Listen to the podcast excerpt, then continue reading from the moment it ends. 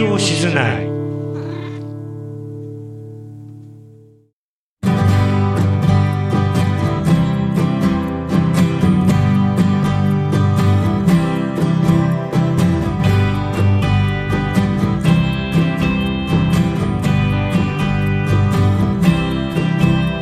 こんにちは。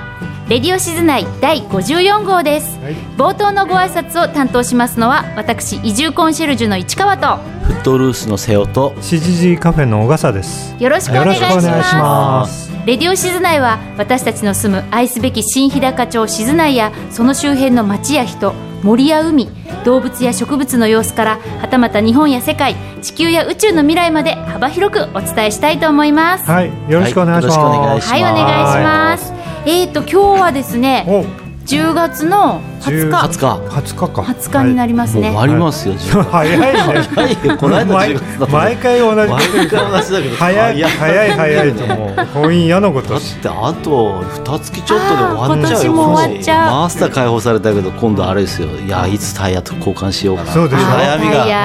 プチプチ出てきましたね。プチプチ出てきた。うんいくらみたい。ですね。悩ましいですね、うん。はい、そんな瀬尾さんははい。どうですか？最近は、最近ね、はい。最近あれあのあ出てきたねもんちゃん。あ、モルちゃん可愛い 伸び伸びしてる。モルちゃん。おいはいそこら辺でにいなさい。は最近はねあうん。れクマ例のはいはい。あのね朝あの仕事来る前うん。8時半ぐらいにウォーキングするんですよ、はいつも行くのは半岸立の方に行くんですねずっとね、そして半岸立の橋の上でちょっとこうストレッチとかして、うん。うん海海の方通って帰るんですけど、はい。行ったっけこう浜の方から軽トラが上がってきて、はい。でいきなり人を置いて浜の方に行かないで行かないでねって言うからああそうですか。いや別に迷ってたから別にって言ったから、うん。どうしたんですかって言ったらいや熊が出たんだとかって言って、うん。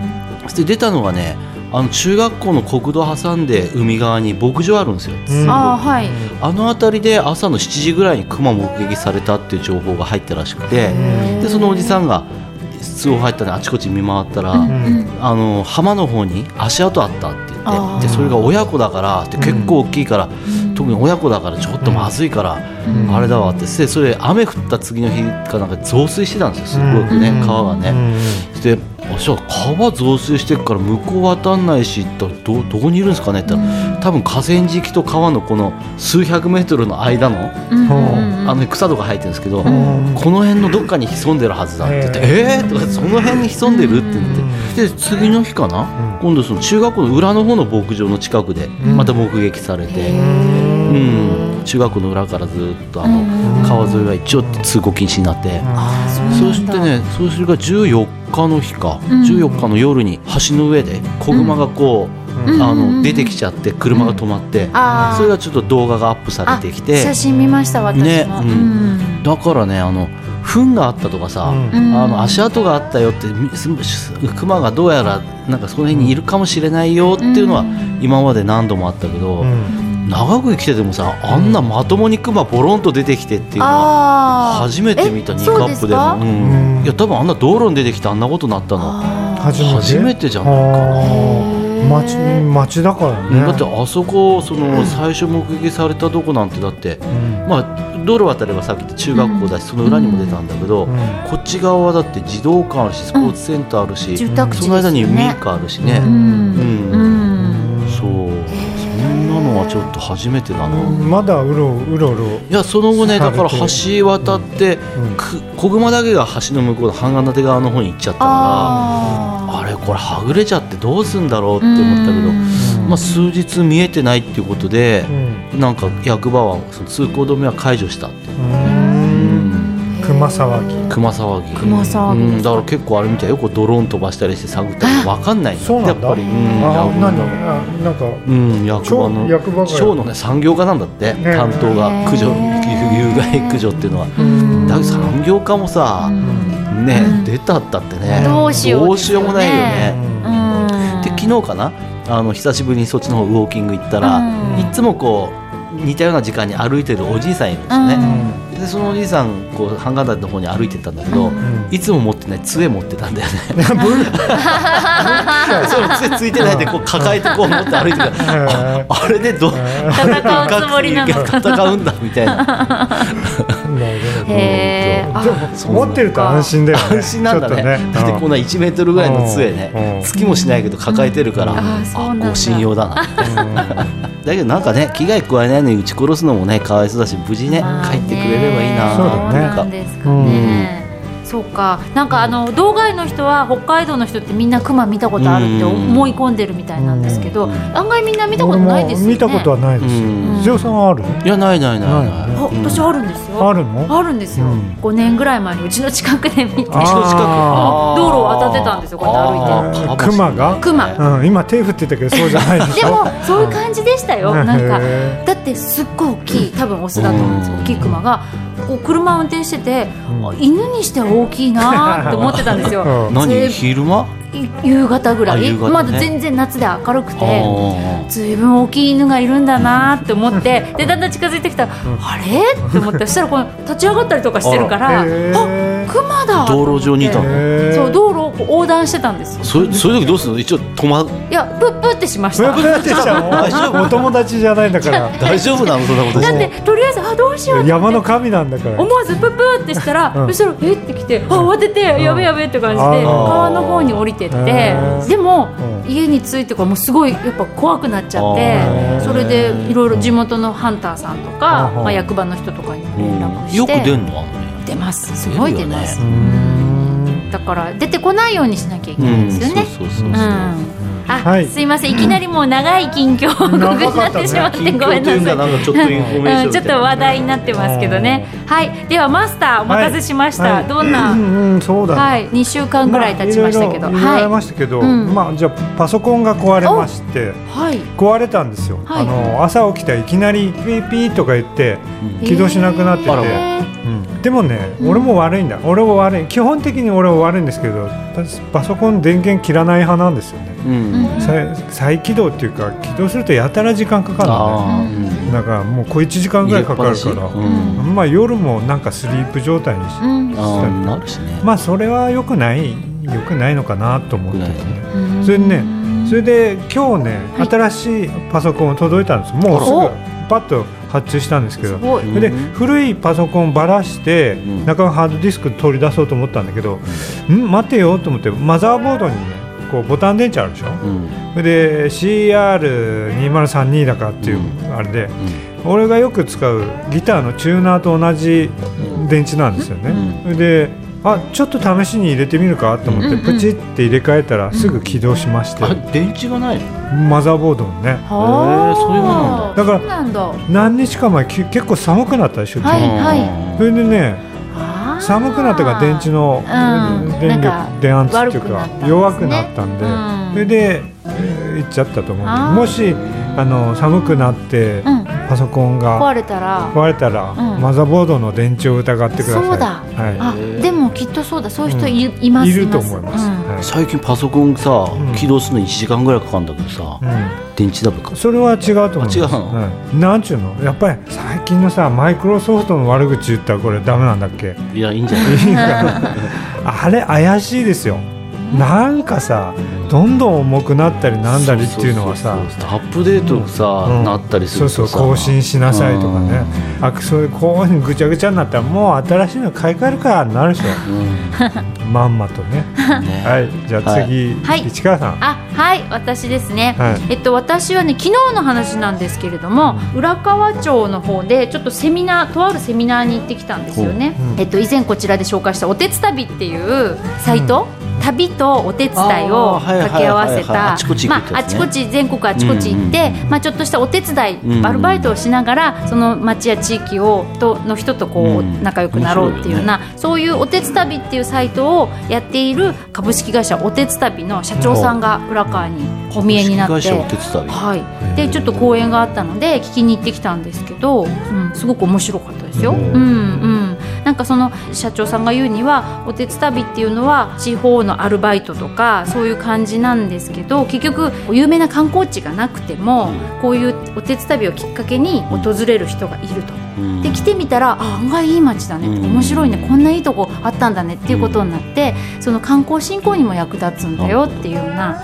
そういうお話で、うん。はい、すごく楽しかったですね。うんうんうんうんでまあ、これあのワーキングホリデーふるさとワーキングホリデーとおてつたびとあのそういうまあちょっとその最近の働き方とか旅の形っていうのが変わっているので、そんなようなことはあの浦川の観光協会のあの中川さんが企画してくださってあのやってたんですけど。若者の新しい旅の形っていうことは、うん。若い人対象なの？あ一応年寄りが言ってもいいな70代の方とかもいらっしゃるんです。ただうん。割合的にうん。大学生とやっぱまあそう20だろうね。代ぐらい、20代から30代のうん。ちょうど会社辞めてどうしようかなみたいな人が多いうん。みたいですね。なるほ。ど。うん。って言ってました。ですごくそのなんかとなんかちょっといろいろ聞いたり調べたりしてみたらその アルバイト代が欲しいとかそういうことではなくてだから仕事なんつう稼ぎたいわけじゃなくてうん。どっちかというと交流したりお友達を作ったり、それから自分が体験したこともない仕事一生懸命やることで何か自分を見つめ直したり、そういう体験を求めて、あの皆さんいらっしゃるみたいで 長い近況だなって思って全然近況じゃないですね。まあはいごめんなさい、はい。ちょっと昨日行って、うん。あのすごく刺激を受けてき刺ましたので。激を受けたっていうそういうことです。そういうことです。はい、なんであの、はい。興味ある方はお手伝いのサイトを覗いてみてください、はい。という私の近況でした。インフォメーションでした、はい、はい。では最初のコーナーちょっとインフォメーションです。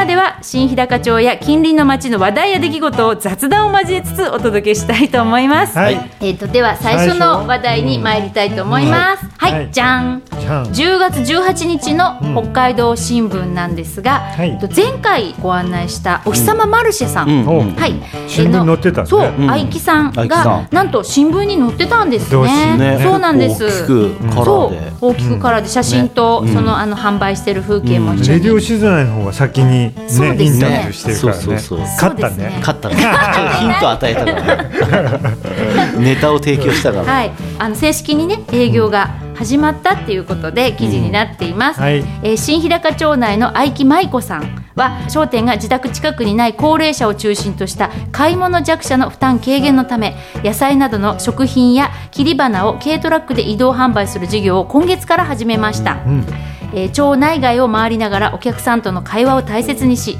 見守りを含めて地域に根付いた支援ができればと励んでいます、3年前に交通事故で長女を亡くした愛木さんは娘の笑顔も一緒に届けたいと販売者にはお日様マルシェと名付けました、ということであの販売が始まったそうですよ、ね頑張ってほしいですね、そうですね。うん、まあ近隣の人にとってありがたいよね、うん、そうですそうです、うん。そうですそうです。はい。愛木さんは新日高町出身で2018年から4年間町内の直売所に勤務しました。お客さんの中には他町からバスに乗ってくる人も多く重い荷物を持って帰るのが大変大きな花はバスでは邪魔になるといった悩みをよく聞いていたといいます。ことでね、まあ、移動販売を、はい。ね。まあ、シングルマザーで頑張ろうっていうことで、まあだからやっぱりそういう、まあ儲けもまあ必要だけども、やっぱりこう役に立ちたいっていうそうですね。思いなんだろうね、そう、人の役に立つのが、えー自分の生きがいですと、ん。そういうふうにおっしゃっているそうです。ん。はい、あの娘さんが、ん。まああの交通事故で亡くなったっていうことでいつも笑って明るい子だった娘の笑顔は忘れられないと語る愛樹さんは移動販売をすることで娘の笑顔を私が代わりに届けたいと話しています。ということでね、そういう思いもねあったんですね。まあいろいろ。苦労してるんですね。そうだから本当ねうん。女の子一人でやってるんで、はい。応援ねしてあげたいですよね、うん。ぜひねあの車を見かけたら、そうですね。はい、あの声かけて手を振って、うん。ちょっと買い物してもらえれば。背景見るとさ、はい。多分柏台のあそんな感じですよね。なんか団地っぽいから、うん。ああいうところにも行ってるんだね、うんきっとね、うんあのインスタグラムの方でうん。いろいろ写真とかアップされてたのでこっち行き、ますよとか、はい、あ柏の台ね。坂だからね。まあそうですよね。大変ですよね、買い物する方ね、冬なんかね、うん。助かりますよね。ううん。んということで、ということで。えーとお日様マルシェの情報を、はい。あの前回お伝えしましたが同心でも紹介されてたので、はい。ぜひ、あの見かけたら行ってみてください。では次の話題に参ります。ははい。い、えっ、と次はですね、はい、こちらもですね前回。えー、と前前回かライブ配信の時に、うん。えっとちょっとお伝えしました「ウマ娘」のうんうん。話題を、あの続報をお届けしたいと思います、はい。えー北海道新聞10月12日の北海道新聞からです、えーウマ娘馬産地に等身大パネル、日高振興局は、えー10月11日から競走馬を擬人化したスマートフォン向けの人気ゲーム「ウマ娘プリティダービー」を活用して馬産地に観光客を呼び込もうと登場するキャラクターの等身大パネルを館内7町の観光施設などに設置しました、はい、あの前回前うんとライブ配信の時は3体ですね、うん。あの道庁の赤レンガにお目見えしたっていう、あの情報をお伝えしたんですが、えっと、今は、えー日高7町館内7町の町それぞれに、えっとはい、2体ずつやってきたそうです馬娘が。あの発表しましょうか？日高町がはい。スペシャルウィークと北三ブラック、ん。でビラトリ町がサイレンス鈴鹿うん。と、えー大宅ヘリオス。うんで二カプ町が東海帝王と成田ブライアン。うん。それから新日高町が小栗キャップとウォッカ、うん。えーそれから浦河町が TM オペラ王とウィニングチケット、そして、えっと様似町がゴールドシップとメジロマックイーン、えーそしてえりも町がグラスワンダーとマチカネタンホイザンうん。ということで、はい、な馬ばっかりですね。あ と思います。私でもわかるぐらいなので、はい。はい。えマスターもわかりますか？大体名前は聞いたことある。はい。はい。まあこれを名前を見てもね、やっぱ日高ってすごいなと思って、名馬ばっかりあの輩出してるんだなって思いますけれどもね。パネルって何女の子のパネルが飾ってあるのね。です。あのうん。こういう馬娘さんのキャラクターのね。おじいちゃんこれですよ。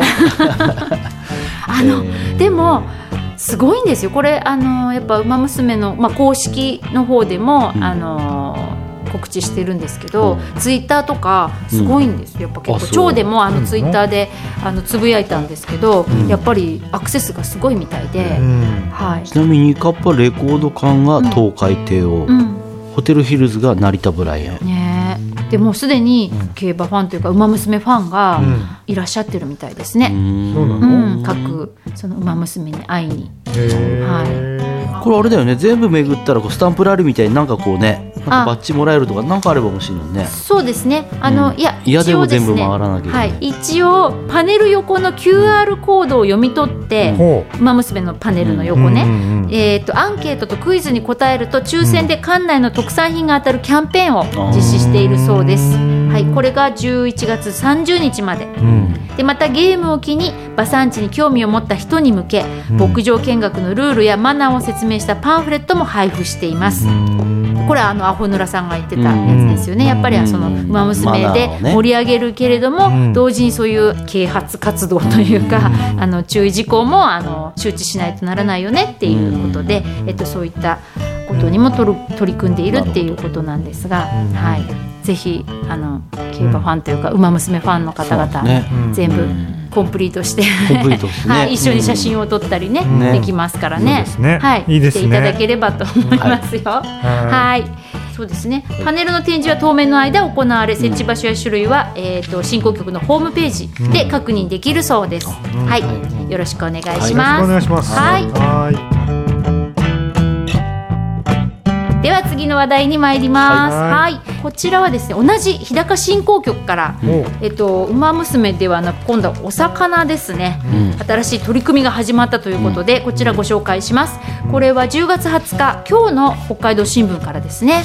うん。日高のお魚ベストイレブンを決めよう。振興局がワールドカップに合わせ企画、うん。なんでしょうね、はい、えー日高振興局は来月20日にサッカーのワールドカップカタール大会が開幕するのに合わせはい、日高館内の代表的な水産物をサッカー選手に見立てて紹介する企画を開催しています。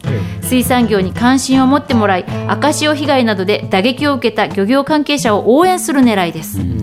サッカーの試合で選手11人を選ぶことになぞらえ指定の23種類の水産物から好みの11種類を投票形式で選んでもらい後日お魚ベストイレブンを発表しますあ11種類。そこに乗っかってんのはな？ここに載ってる。11種類以上こっから選ぶんじゃないですかね。あそっからなんだ。今あのお魚の今絵が、えー日高日高ブルー。23種類のお魚ってはあ。イラストが新聞記事に載ってるんですがここから選ぶんじゃないであしょうか。そういうことね、はい。で、えっと、企画名がすごいですよ、うん。ヒーファヒーファ あれ？本当は FIFA フィーファ FIFA ですうん。えあそれをそれ H をにしてる H にして FIFA フィーファこれが何の略かというと日高フんィッシュアワード。うん。あ2022なるほどで、えー、と同振興局水産課のホームページでホッキや粒ブリなど館内で水揚げされる23種類の水産物をゴールキーパーやうん。フォワードなどポジションごとに振り分けた上でうん。それぞれの特性を紹介している。うん。これが面白いんですよなかなか。あ書いてあるねいろいろ書いてねあるの。うん。でね、えっとね、例えばゴールキーパーで、うん。日高昆布、うん。成長率はチームでナンバーワンとかね、あとホッキ、うん。分厚い殻が武器のベテラン選手。ね、あとフォワード、うん。えっと、鮭ううん。ん4年で戻るワールドカップの申し子、ね、なかなかしゃれてるでしょ、うん。でブリ。あブリ。コンディションは上がり上司。あ 出世魚だからね。そういうこと。ん。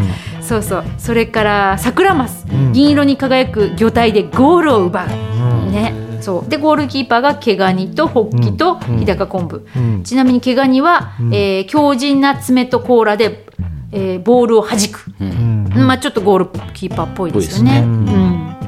なんか面白くないですか？ね。これ結構これ考えた人結構楽しかったんじゃないかなと思って、いいですうん。フォワードの方はあのあれなのかね？泳ぐスピード速い。そう速そうなマグロとか速くてシュッとした。マグロがだけど日高のうん。まあ、取れるんじゃないですか？って青森で取れるぐらいだから大間とかそういううんだからこっちの方にこう多分入ってくると思いますよ。うん。でも打ち上げられてたりしますよたまに。三石のかへー海岸とかに。マグロ？うん。イルカとかマグロとかあイルカとかイねルカとかうん。マグロ。うん。へうん。ーはい。なんかま昔海産総選挙だっけ？なんかありましたよね。苫小牧の方で。海産総選挙。海産物総選あーあ海鮮海鮮だっけ？うんなんかやっぱりその魚の魚がそれぞれこう立候補してこう選ぶみたいな、うん。あれも面白いなと思いましたけどね、まあ、これでねどんなこの沿岸でどんな魚が取れるのかとかね。そうね。そういうのをね、まあうん。あの暮らしてる私たちもあんまりねよく分かってなかったりしますかうんら、ブリなんかがね。ス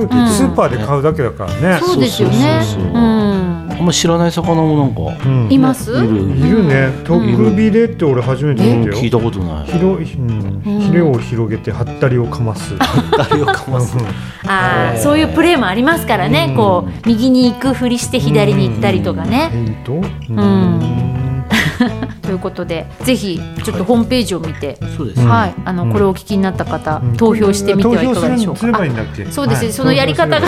やり方？投票のね。投票のやり方ですね、えーっと投票は館内外の人ができます、うん。うん。はい、あのどこに住んでてもできますね、まあ誰でもできるはい。えーっと新空局のホームページで11月14日まで受け付けています、うんはい、選ばれたお魚ベストイレブンは、うん。えー、22日にホームページ上で発表します、うん。22日って11月22日かな、うん。うん。投票した人の中から抽選で15人,、15人に館内の水産物が送られます、えー、同課はサッカー日本代表を応援するとともに館内の水産業も盛り上げたいと話しています、ホームページの方から投票できるそうなので,、ね何が送られてくるんだろうしかも送られてくるのが11人。15人。15, あ15人。なんです。15人か。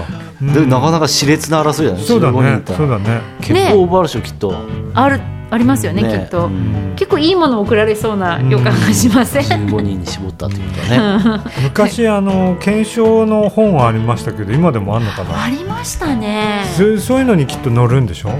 その本あるのかなまだ。昔あったよね。ありました。なんだっけあれ？検証検証生活でもなくなんだっけ？検証ナビじゃなく俺て一回だけ本買ったからねいいろんな検証がそうねそう。載ってるんだね。そう。趣味みたいにやってる人いるもんねいるそう、ね。はがきを何枚も送ったりとあかそれだけで暮らすっていううん。ああテレビ番組やってましたよね。なるほどね。うん、はい。じゃあご応募お待ちしておりお待ちしますております。はい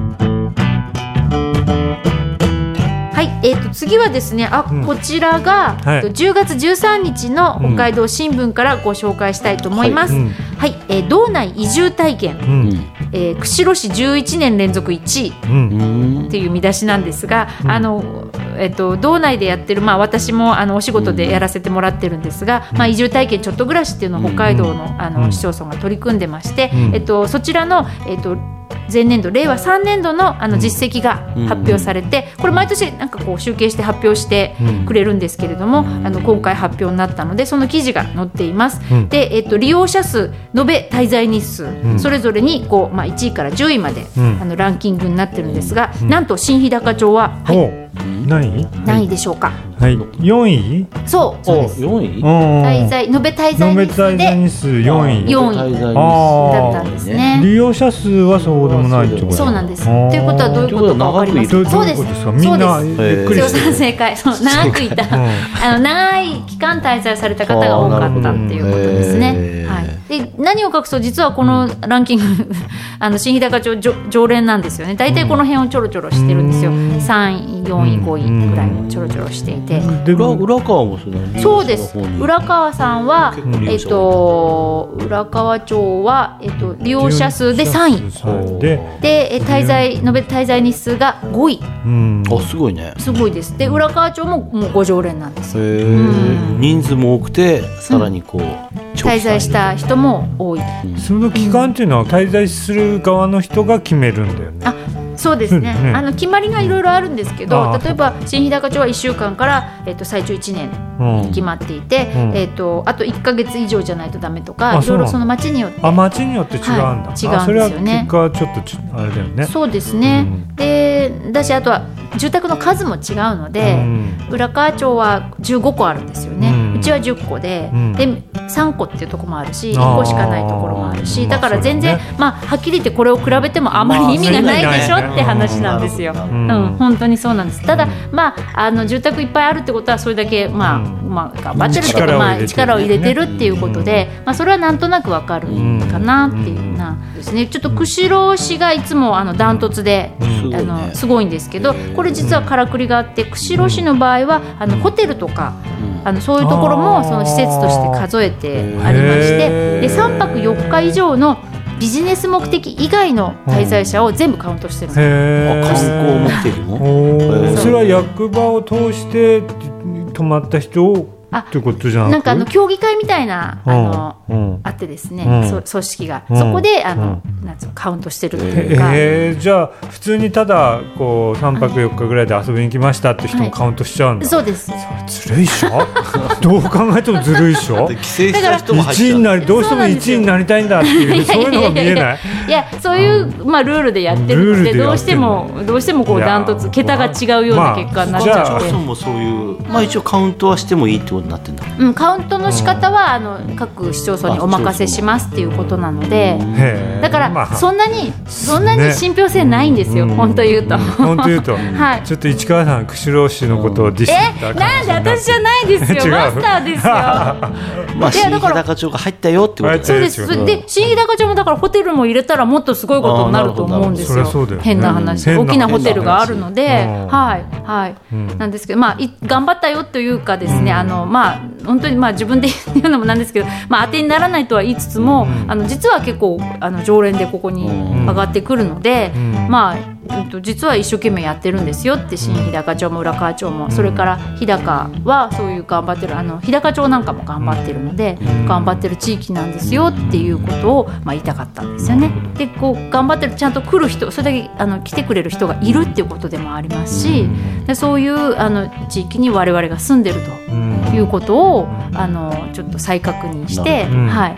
うん。希望を見出して いただければな希望を見出していただければね、そう、うん。さっきのお手伝いもそうですけど、うん。要するに来る人もいるし来たい人もいる、ん。そして気に入ってもらってリピートで来てくれる人もいる、そうね。そういう地域なんですよ、道外、うん関係人口が多いそとう道外の方が、あの来てくれる、くださるんですよね、うん。はい。なのでそんなにん。悪くないんじゃないかなと思いますし、まあ確かにね。なんかこうここに住んでるとさ住んでこの街だけ見てるとなんかちょっと田舎っぽいっていうかさ、ん。この前も話に出てたけど、うん。文まあ、だ化的にけど田舎の中では都会だよね。田舎の中でとか日都会だよね。高管内では一番あこ都会だしの静ね。内はね、うん。そうですね、でも本当静内だけじゃなくまあ私も本当いつも言ってるんですけど日高は割とよくてですねそのなんていうかこういらっしゃった人も、まあ、例えば静内に滞在して、うん。あのちょっとニーカップだったり、そのディマシオ美術館行ったりとか、あと浦川の方行って育成牧場行ったりとか、ん。まあいろいろこう動くわけですよね。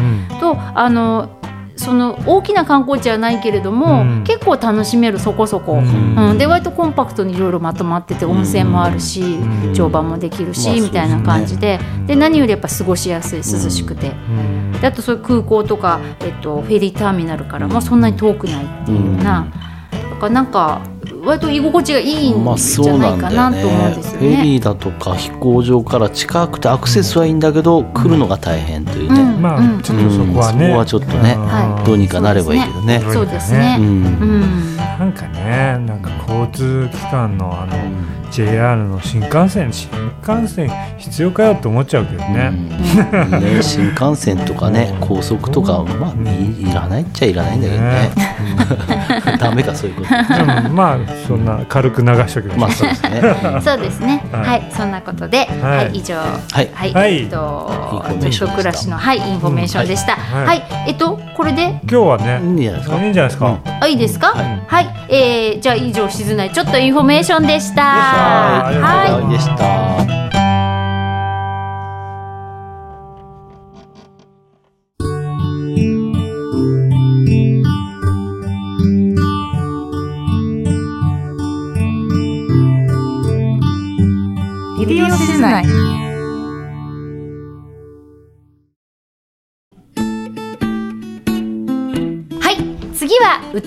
ました。のコーナーです。はい、はい。今回の担当はうん。あら出ました。瀬尾笠さん。瀬尾笠。瀬尾笠さん。瀬尾笠。さんどうも。瀬尾笠。さん、ええどうもこんにちは。こんにちは。僕はいはほとんど何もやんない。で すじゃあ今日もすいません。お願いしよます。ろしくお願いします。はい。曲名ぐらい言った方がいいよ。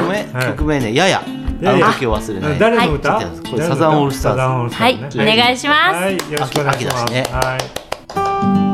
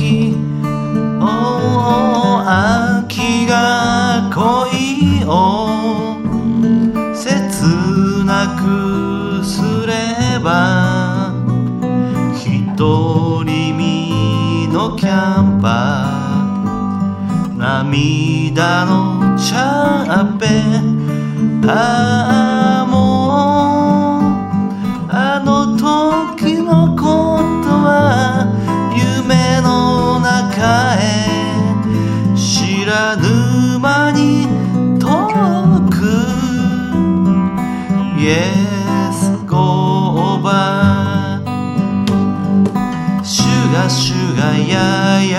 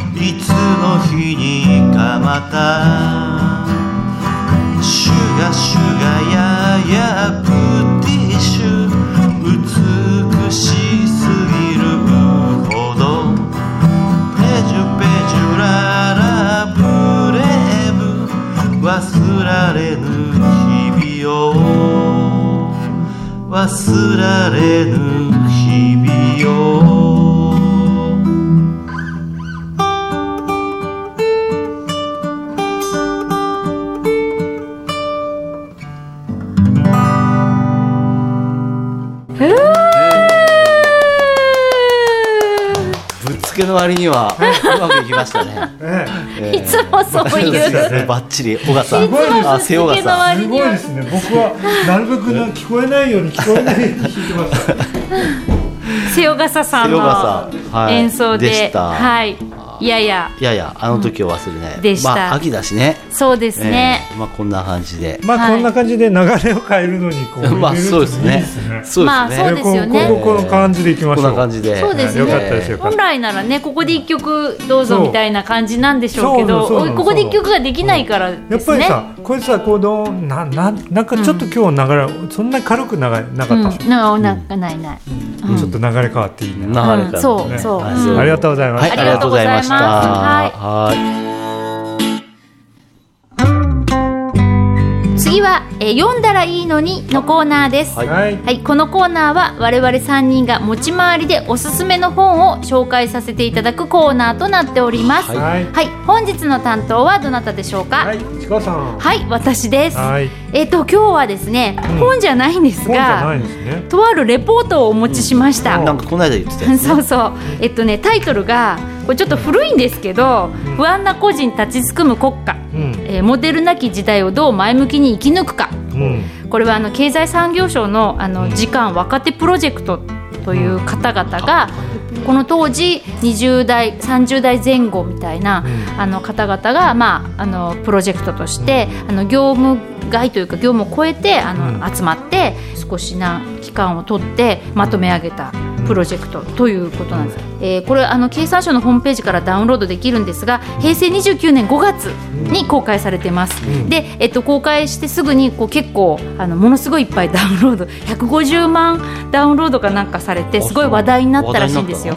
はい、でいろいろ炎上したりとかいろんなテレビとかにも取り上げられてでこれをもとに本が出版されたりとかしてすごく話題になってたらしいんですが、うん。で当時私あのいつか読もうと思って、うん。あのチェックしていて、うん。でこうメモを書いて台所の冷蔵庫の横におずっと貼っといたんですよね。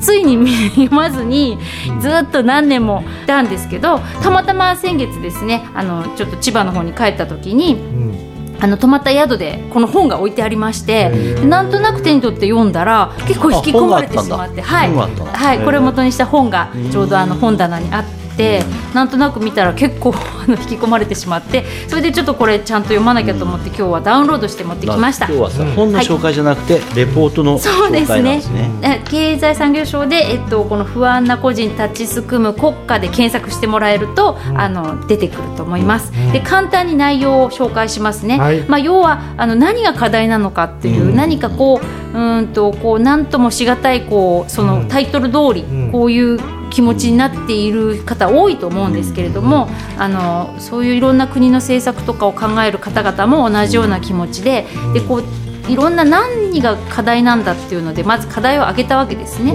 たらそれが、えっとまあ、5つあって、うん。1つ目居場所のない定年後。ううん。ん2つ目望んだものと違う人生の終末、うん。うん。3つ目母子家庭の貧困。うん。で4つ目非正規雇用教育格差と貧困の連鎖うんそして5つ目活躍の場がない若者うんというふうにあの分けてありますうんこれが個人の選択を歪めている我が国の社会システム個人のとして選択を歪めている。うん、つまりなんかこうなんてこうしたいんだけどそうならないできない、どうしようっていう感じなん。ですかね。若者だけじゃなくて、ん定年後もそうなんですね。まあということなんはいだね。。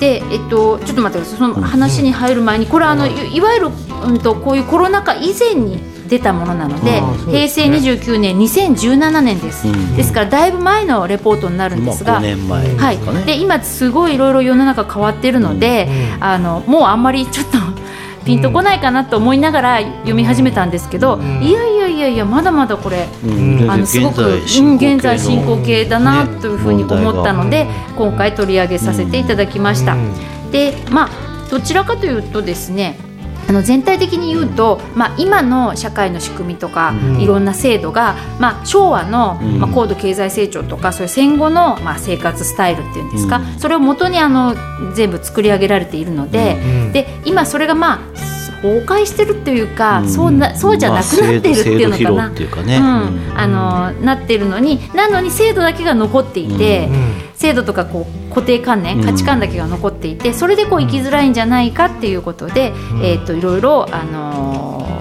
こう問題を提起していますね。うん。はい。そうなんです。まあこれすごく読みやすいんですが、まずですねそうこれがね昭和の人生すごろくうん。はいはい。うん。うん。というんですね。その、まあ、昭和の時代の、うん。まあある程度こうこういうイメージはあったよね。そう型通りに、うん。ここに例えば、えっと、結婚、まあうん。あの就職か就職して、うん。新卒一括採用で正職しあし就就職して、うん。正社員終身雇用ですね、うん。生涯こう一つの会社に勤め上げてで年金退職金をもらってで、えっとまあ、こうリタイアしてこう余生を過ごすみたいな。で結婚して出産して、あのーまあ、家庭のすごろくと仕事のすそうごろくがそうそうそう。そういう型通りの。1950年代生まれの人は81%がうん。結婚して出産して添い遂げる、そう。1980年代生まれの人はうん。58%しかいない、そう。そうそう。書いてますね。そういうことですそういうことですね。そうなんです。もうだいぶ変わってると。そう。うん。そうそうじゃあどうすればいいんだっていうことをこのどうすればいいんだっていうことはどこまでには言っていないんですよ、うん。この人たちは問題提起をしてるんです。今現状がどうだっていうことをそ問題提起してると。そうなんです。うん。そうなんです。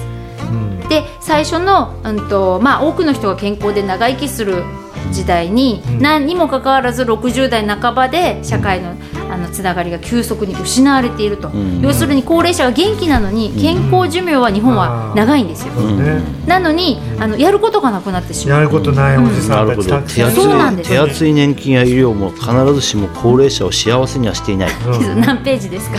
これ13ページ、13ページね、なるほど。そういうことなんだそうなんです、ねテレビを見てる人がすごい多いと私ねここがねすごいねうん。あーって思いました。このねうん。18ページ。18ページね。18ページ、18ページちょっと見てください。18ページは写真撮ってる定年退職を機にやることないよ本当に日がなテレビを見て過ごしている。パーセントと一日の時間なんだ、そう。横軸が。仕事もやることないから仕事してたのかもしれないんだけど。はい。寝てだいたい5時6時に起きて、うん。そこから大半は、えっと青いから休養テレビ。あテレビ、テレビ。うテレビテレビあテレビ。ね、うん。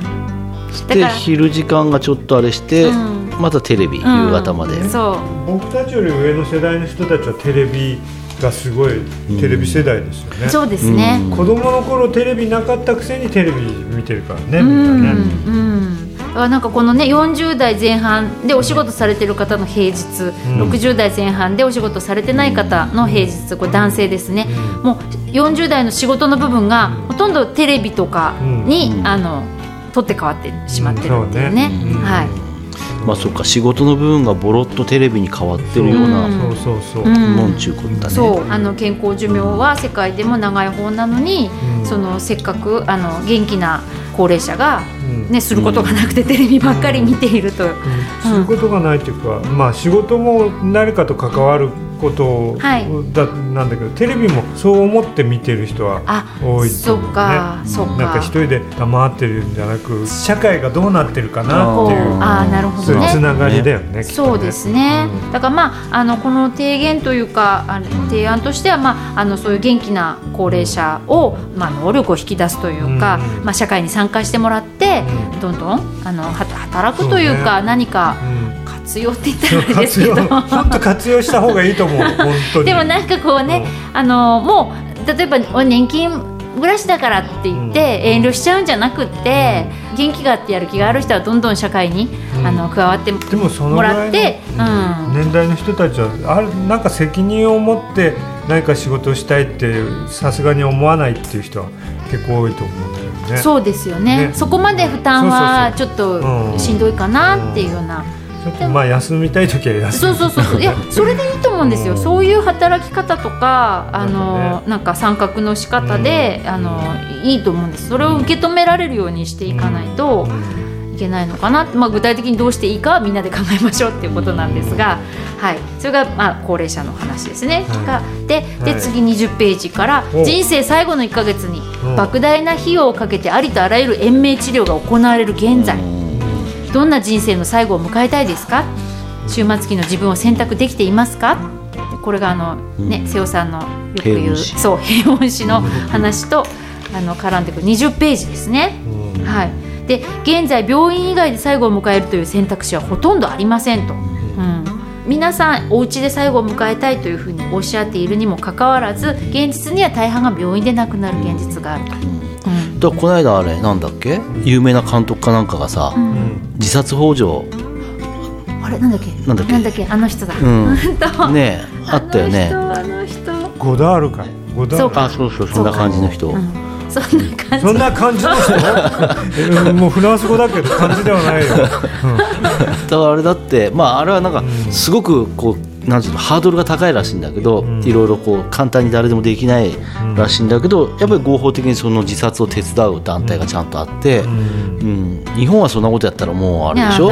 犯罪になっちゃうでしょ、なんかありましたね、うん、いやそれは結構極端な例なんですけど、うん。そうじゃなくても、まあ、うちの母親が、まあ、先月亡くなったんですけどそのもうそうだったんですけど、うん。結局あの一回病院に入院したんですよね、うん。脳出血で。うん。でそうするとでいろいろなリハビリとかいろいろあのして。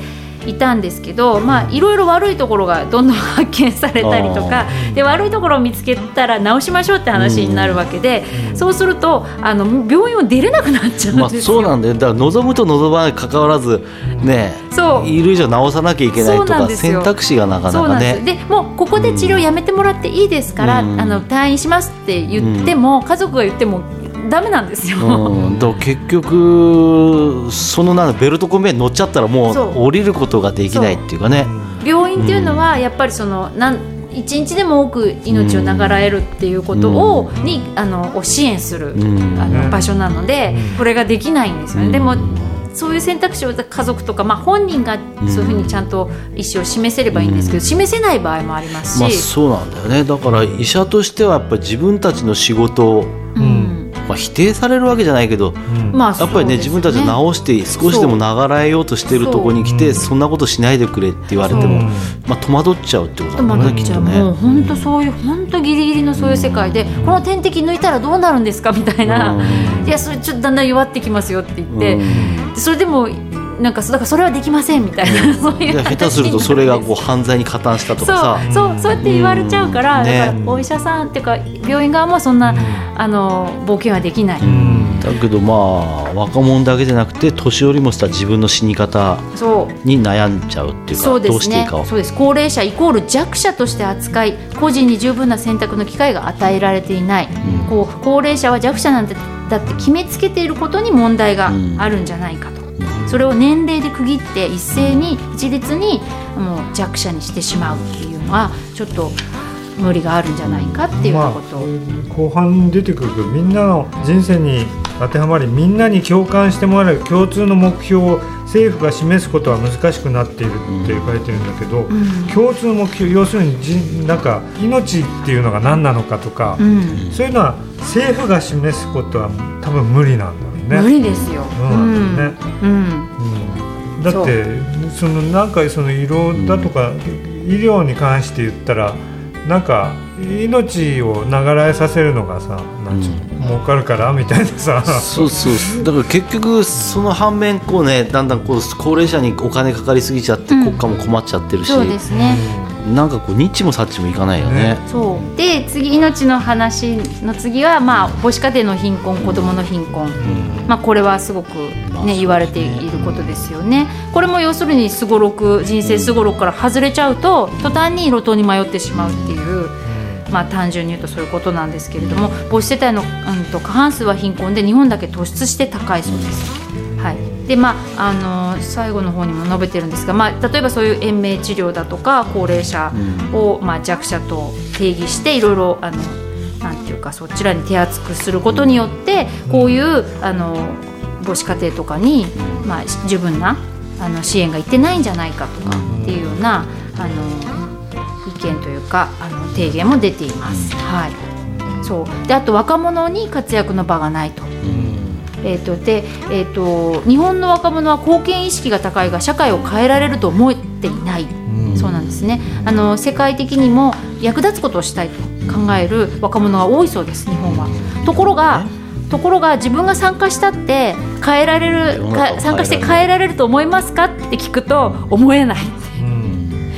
だから若者は社会貢献を諦め自分中心にもうじゃあいいやって自分がもう好きなようにやろうとか、まあだからやっぱりそういうのがきっとあれだよね。あの参政権にこう何政治関心、あね、投票行かないっていうか。あはい。まあ結局そうだよね。投票行かないから結局お年寄りの方が投票行くから、それは政治家とそっちの方に向いちゃうよね。うんだから一部の人だけさっき出てきたテレビとか新聞とか見てる一部の人たちが投票して決めちゃってそれがもうその興味ない人たちの税率とかもそこで決まっちゃうっていうことでしょ、だからこう若者が関心ないからししゃあないよね。そうななら、うんなってっちゃうよね、ううん。そのパイが膨らんでいくとさうん投票率が上がっていくとさ、無視できなくなってったりとかね、あとまあ圧倒的に人数が違うので、まあそうだよね。もそこで だからってねね打ち切るっちゃいかんしね、もうもう投票権あんたありませんみたいなね。いやそういうわけ私だから若者は2票とかにしたらどうなんだろうって思ったことありますけど。まあそれも一つだよね。だってこう一人でこう高齢者をさ二人支えなきゃいけなはい。世の中になってくるとさ、そういう場合が出るよね。はいまあ、でもあの、まあ、これ、うん、とコロナ禍でいろいろなことが変わって変化してこういうなんかインターネットとかそういう、あのーなんていうか IT 関係のあの技術というかが当たり前になってちょっと若者の活躍の場少し前よりはうん広がってきたのかなとは思いますけど。ただやっぱりこう一握りだよね。そういうところに行ける、うん活躍できるっていうかね。ね。だけど、うんその反面さやっぱり年寄りは年寄りで最近あったようになんだけど65歳まで年金を納めろとかさ、うんうんね。議論が出てくるとさ、うん。結局活躍の場は若者がないって言っても年寄りも働けでしょ、ん。もう引退するんじゃねえよって世界になってくるとさ、う譲っばあポストを譲ることもでしないっていうかできないというかね、そういう批判もありましたね、これ、うん。高齢者があの現役でいることによって、若者の働く場を奪うんじゃないかっていう批判も、まあ、高齢者は一律に弱者として手厚く保護をする一方、子育ては親の責任、現役世代は自己責任と突き放し、意欲のある若者にも高齢者にも活躍の場を提供できない。未来の日本の豊かさを支える子どもたちだけは社会全体で投資し何としても支える。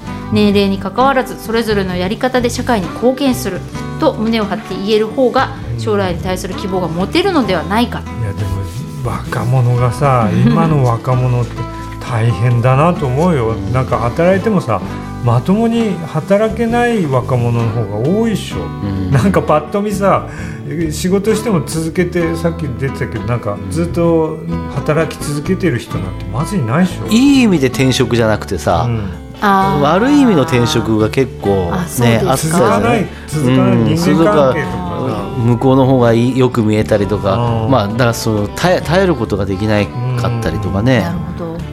だってどこ行ったって似たり寄ったり似たり似たり寄ったりだなんねかそういう大雑把なこと言う。ざっくりすぎ。ざっくりすぎ。るそう。うん。まあ一つには困ってないっていうのはあると思いますけど困ってない。ね続けられない理由で。あだってあこれやめたら困ると思ったら、うん。まああるもう嫌でも頑張るじゃないですか、うん。まあお父さんお母さんのとこ行っていいか、うん。まあ俺も辞めたりしたけど今の子たちはそういうふうな教育の教育っていうか育ち方はしてないよね。してないですね、ううん。んなんかそう昔だったらもう怖い先生がいて「なんとかんとか」っつって。うん。いやでもこパコーンとなんか今だったらねそんなの空いたらやれブラックだとかどうのこうのとかねまあそのブラックはよくはないけどもやっぱり多少ねこう怒られながらも耐えるっていうのでもね。それが昭和なんですよ、うん。瀬尾さんと結局ね、結局そうなんですよね、うん。いやだからそそれがいけないわけじゃないし、うん。だ要するに多様性なんですよ。これ,、うん。これもよしあれもよしそれもよしっていうふうにしていかないといけないよねっていうだからさ仕事なんてさ、うん。最初から面白い仕事なんてうん。ないっしょやっぱりさ。何年かいることによってうん面白みが出てきたりだとかさうん。そういうのってない？最初から面まあ、白い仕事ちょっと話変わるかもしれないけどその面白みで言ったらさ今の若い子がなりたいのは YouTuber でしょ？一番ね、うん。1位が YouTuber でしょ、うん。結局芸能歌とかさ、うん。まあ、ロック映画とかみたいなまあお芝居も華やかに見える。もうそっちがもう生きがいだったりさなんか脳みそが喜ぶ人やっぱり。うんそれもうこれが好きなんだ。漫画描くのが好きなんだ、うん。芸術が好きなんだって言ってもそれがその現実の労働と結びつかないでしょ、うん。だから労働の方がもう薄っぺらくて薄っぺらくてしょうがなく見えちゃうでしょ、うん。そしたらつ当然続かないよね。そうだよね。で好きなこともさ仕事になったとはまあよく言うようにさ今度それは楽しみじゃなくなっちゃう部分ってあるじゃない？そうそうじゃあ何のために生きてんのかなっちゃうんだよね、うん。だからこう傍らで頑張って仕事して結構いたしお芝居やってる人でも、はい。こっちで労働してお芝居にガはい。ッと打ち込むみたいなね、でもそれだとやっぱりなんかあれ？なんか違う体も疲れるしになっちゃう。あのね辛いですよ。それこそねあのなんかほら築地ので朝。朝ね。そういうのうん。ところでうん。アルバイトして稽古に来る人もいるし水商売しながら稽古に来る女の子女の子は水商売系が多くて。うん。まああと塾の先生とかねいろいろいましたけどだんだん疲れてくるんですよ。疲れますよ。若いうちはいいけどねそう。でクリエイティブなことやるのってう。ん疲れちゃうとダメなんでよ。ですすよ。まあそうだよね。やっぱ余裕ない余裕ってんじゃないけど、あんまりなんかうん。追われてるとあんまりクリエイティブなことできないから、ね。だからやっぱりあある程度なん割り切ってというかうん。だけどやっぱりその周りにはそういう情報が溢れてるんですよ。そういうめめでたい情報っていうかさ、そのテレビそれこそテレビ映画なんちゃかんちゃってこんな楽しいの情報が溢れてるのに、そこに没頭できないのかってなるとね、いや難しいですね。難しい。だから いや本当難しい。だからもうこうすればいいよってね、まあ正直言えないんですよね。ね。だからその昭和人生すごろくがもう崩壊しまあてるので、崩壊してるからねあれ自体ね。そうこれがいい道だよって言えないんですよ、まあ自分たちもそれに沿ってないしね。うん、そうだね。自分たちも。そう、うんだから好きなことをやりなさいって言っても好きなことっていうのがどういうことかっていうのも本当それぞれそのジャンルだけじゃなくて例えばこうやってねこういうじゃあカフェに来て一杯コーヒー飲むこれが好きなんだって人もいるし、何杯でも飲んで本当に。ねだしそうじゃなくてもやっぱ仕事わーってうん。ワーカホリックみたいにやるのが好きって人もいるし。どっかでやっぱお金稼いで生活しなきゃいけないっていうのは現実ね今逃れられないからね、うん。その部分だよねやっぱね。まあその部分はそうですね。どうやってうん。いくか。ね。だからまあ知らないうちに日本に生まれてるから、ん。そういうふうにお金を働かなければ食えないようなことになってるけど、でも労働っていうのはもうもしかしたら違うものなのかもしれないよねっていう。基本的に食っていけばいいからさ、はい。お金稼がなくても自分でなんか魚釣ったり、ん。野菜育てたりして、うん。食っていければそれで、うん。本来いいわけでしょ？ね。ね、でも例えば水道、ん。みんなもう俺たち生まれた時は水道はあるけど、うん。水道頑張ってみんな水道あれ浄水施設作れてって言ったらお金かかるからじゃあちょっとずつお金もらうことにしたんだ。って最初からそうなってるけどね。いつの間に。かだから結局は本来水はタダだったわけでしょ、うん。まあ、ただ汲みに行くのが大変だったりとか綺麗な水が飲めまあ日本はね綺麗な水がいっぱいあるからいいけど、でそれがいつの間にかお金払わなきゃいけない、うんでそれがやがてひょっとすると民営化なんてなってったらもっと高い金払わなきゃいけないとかさ、うんまあ、結局なんていうの資本主義の中にどんどん組み込まれていってどんどんお金かかんなくてよかったはずのものが金かけなきゃいけなくうん。なっちゃうっていうかね。そうね。だから結局いろいろ見てるとあれでしょ？だってアフリカだとか発展途上国のところも確かに貧困だけどさ、うん。だけどなんていうの？貧困だと思ってない場合もあるじゃない。そうなの村の中でそうなのこうそうそうで住んですよこう朝起き SDGs なんてかもろそうですよね、うん。あなたたち貧困なんだからって、うん。え俺たち貧困だったんだって。そうそう。教育って行き届いてない山の中でさうん。一集落あってそこで朝起きて、まあ女の人は子育てして洗濯して男はとか狩猟行って帰ってきてみんなで飯食って寝て、裸んぼで寝てさ、だけど傍から見るとさいや、ね。君たちそれはちょっとあれだからちょっと、うん、え不衛生だよ、ねそうそうこれ服こういういいのあんだよ、うん。こんなのがあんだよったらあそれ欲しいって。じゃあこうお金うん。じゃあお金どうすればいいんですかって言ったらいやじゃあ動物でも持ってこいよ、持ってこいよ。もっと欲しかったらもっと取ってこいよ。うん。とかなるとね どんどん何のため働いてそういう人たちが自分食うために金かからないで食ってたもんがさうん余計に働かなきゃいけなくだなっちゃからこういう話するともともとの話になってそもそもの話になってくうるんですよね、んそうそう。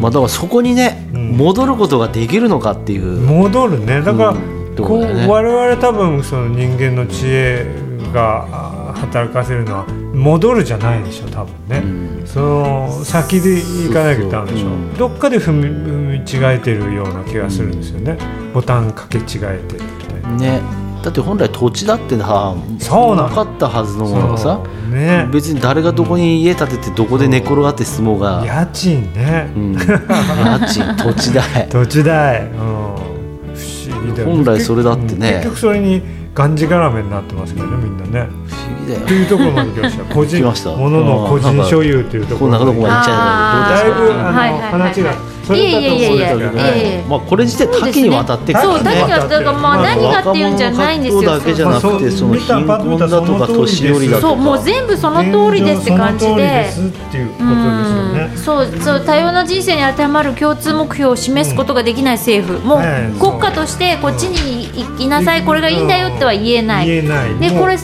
ううん。うん、さかっこさんは自分で選択しているつもりが誰かに操作されているうん。誰かっていう。にね、その悪い人たちがなんか誘導してるんじゃないかうん。っていう考え方はよくあるんですけど、でもわ悪くなくても知らず知らずのうちにそなんかうん。流されていってるのかもしれない。とその流されてる方向っていうのは大体貨幣経済とか資本主義とかそっちの方に流されているような気がしますけどね。そうですね、だからそそういうこともそういうリスクというか、うん。そういうのも自分でちょっとうん。あの感じていかなきゃいけないっていうね。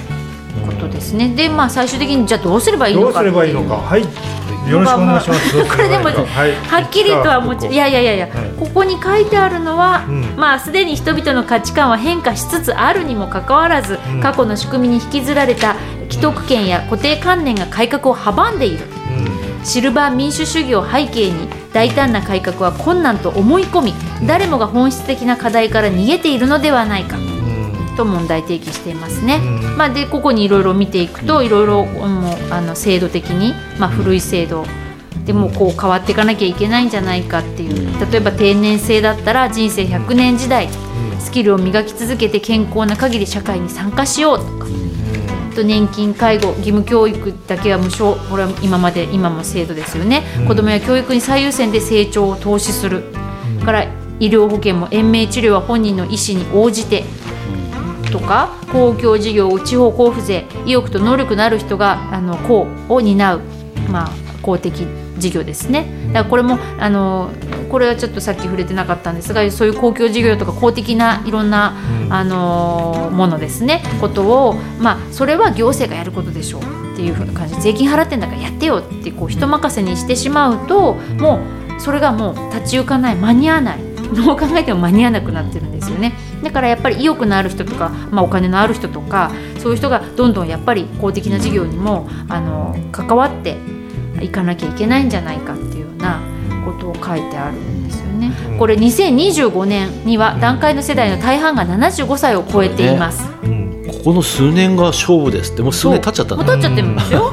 まあでも確かに大事な時期だ大事ね。25年だからもう今、今年2022年ですよ、うん。来年もう終わりますよ。2023年になるんですよね、うん。あと2年でこれ団塊の世代はもう75歳を超えてきます。うん。でかつて少子化を止めるためには団塊ジュニア。うん。ここの世代を対照的に効果的な少子化対策を行う必要がありました。うん。しかし今や彼らはすでに40歳を超えておりうん。対策が後手に回りつつあります、うん。もう遅いと、まだよく言われるのにさこのうん。人口推計っていうのはほぼ外れない要素なんね。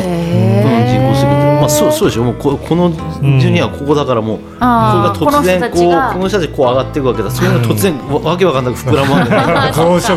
増殖するわけないんだから人口推計っていうのはもう、うん。ほぼ確実なあれなんだって。だけどそんなもん前から分かってるんだけど、やっぱり何もできないっていう。そうでもだから、ね、人数が多い段階ジュニアで子育て支援策とかバーンってやって、うん。でバーって40超えちゃったと。増えればよかったんだけどちょっともう40超えて超えちゃいましまってるしたよと。んで今回高齢者が社会をさ支える側に回れるかどうか、うん。えー日本が少子化高あ少子高齢化を克服かあ克服できるかの最後のチャンスなんじゃないか、だから高齢者が社会を支えるってことはさ、うん。あのつべこべ言わないでうん。我慢せよってなればいいけどさ、うん。だけどやっぱり結局なんていうのあの負担を、ん。まあ、医療負担3割だとかあー2割になったらそ,、れはそれでやっぱり大きな問題だから、はいブーブーブーってなるし、うん、だからこれうん。高齢者が社会を支えるっていうことはさ、うんね、高齢者が世の中に頼るなよっていううん。ことになってくる。冷たい感じにも聞そこえますよね。れも大変だけどそうならないとまあダメじゃダメだけどねただやっぱ若者人口増えないことには子供が増えないことにはもうどうしようもないよね、どうしようもないですね。こういう、結局どんな文化とかでも子孫繁栄とかさ、うん。それがなんか大めでたいことっていうかさいいことになってるからね。もう一夫多妻制とかそんなもんしかないもんね。そうですね。本当だ。もう増やせるやつが増やせみたいな。なんかね。あとやっぱりその富がちょっと一部の人に集中しすぎてるかもしれないですね今は。だからもしかしたらまあこうこうやって高齢者が頑張れとかっていうんじゃなくてそういうやっぱりこう集中してるところからちょっとうん。回してくださいみたいな。その文化じ文化っていうのはそもそもなんかそういうふうになっちゃうんでしょ？昔はなんか戦後戦後か戦前かはバイ日本のバイクメーカーって何十社もあったんだってね、うん。それが今と、んね、数えられる。川崎、ホンダなんちゃらかんちゃらって数えられるぐらいでしょ、なんか全部こういうふうになっちゃうんじゃないの、まあ結局成熟して、ね。だからなんか聞いたことあるけど、まあ、結局っていうことはもう文明が完了したんだってね、完了しちゃったんだ、うん、文明が。完了したんだ。いやだからもういいらないでしょもう。いらないもん、ねだからいるものはさもうもうなんていうの？贅沢品だけでさそうもうだって必要なインフラだとか必要なこうんうまあ例えば生活するために必要な冷蔵庫だとか洗濯機ある程度のものはもうさうん。揃っちゃったっていうことはもう文明がある程度完了しちゃって。だから瀬尾さんが生まれた頃はもう人間っていうのは生きるか死ぬかの だけどやっぱりさ冷蔵庫なかったっていうからね。そうでしょ熱出して困ったから冷蔵庫買ったとかださ今なんて見れば冷蔵庫がないなんてそう生まれた時からある。テレビもある。インターネットも揃っちゃったさああとはねポルシェに乗りなさいとかさそうェいう贅沢。うん。ね。だからそれがこうなんていうの限りなく経済発展しなきゃいけないし、まあ、医療にしてもうん。限りなくこう成長だとか発展していかなきゃいけないっていうところがねうん。発展しなくてもいいんじゃそうないですか？そうそうね。発展ね。でもそれをさ常に発展させ続けなければいけないことになってるでしょ、まあ、多分結ね局経済成長っていうのを重視しちゃうと。そうなってくる、ね、だけどこの間もなんかその話したと思うけど。ねけ経済成長だってそれだけがさ死ぬことないっていうのもね。うん。だからこの間言ったようにお金だけがこううん。うんうん老化することもなく、あはいはいはい。いろんなものはこう劣化していくんだけど、はい。経済だけは、うん。ね。ね永遠に成長していかなきゃいけないっていう。うんそれが貧富の差をやっぱり生んじゃうんじゃない、うん。じゃいますね。やっぱりそれはお金残りますからね。ねボディはなくなっても。うんそうそう、うんでそれはねやっぱりゴミが増えることにもなっていくし、うん。いろんなことになっていくよね。うん。じゃあ発展じゃなくてうん。循環を目指す方がいいですよね。うん。って言ってますけどね、うん。無理でしょ？なんで？あのなんで？あの人たちは循環あの人たちってどの人 SDGs とか？うん。何を誰を言ってるのかわかんないけど、やっぱりまだまだ成長したいい人たちがいるわけでしょ？経済的に成長したい人たちがね。なんかいや私前からもうこれはもう前から思ってるんですけど要するに、まあ、成長したい人がいるとは思うんですけどどんどんスマホとかも新しい機種が出て。だけどあの一方で人手が足りない働く人がいない介護の現場とか。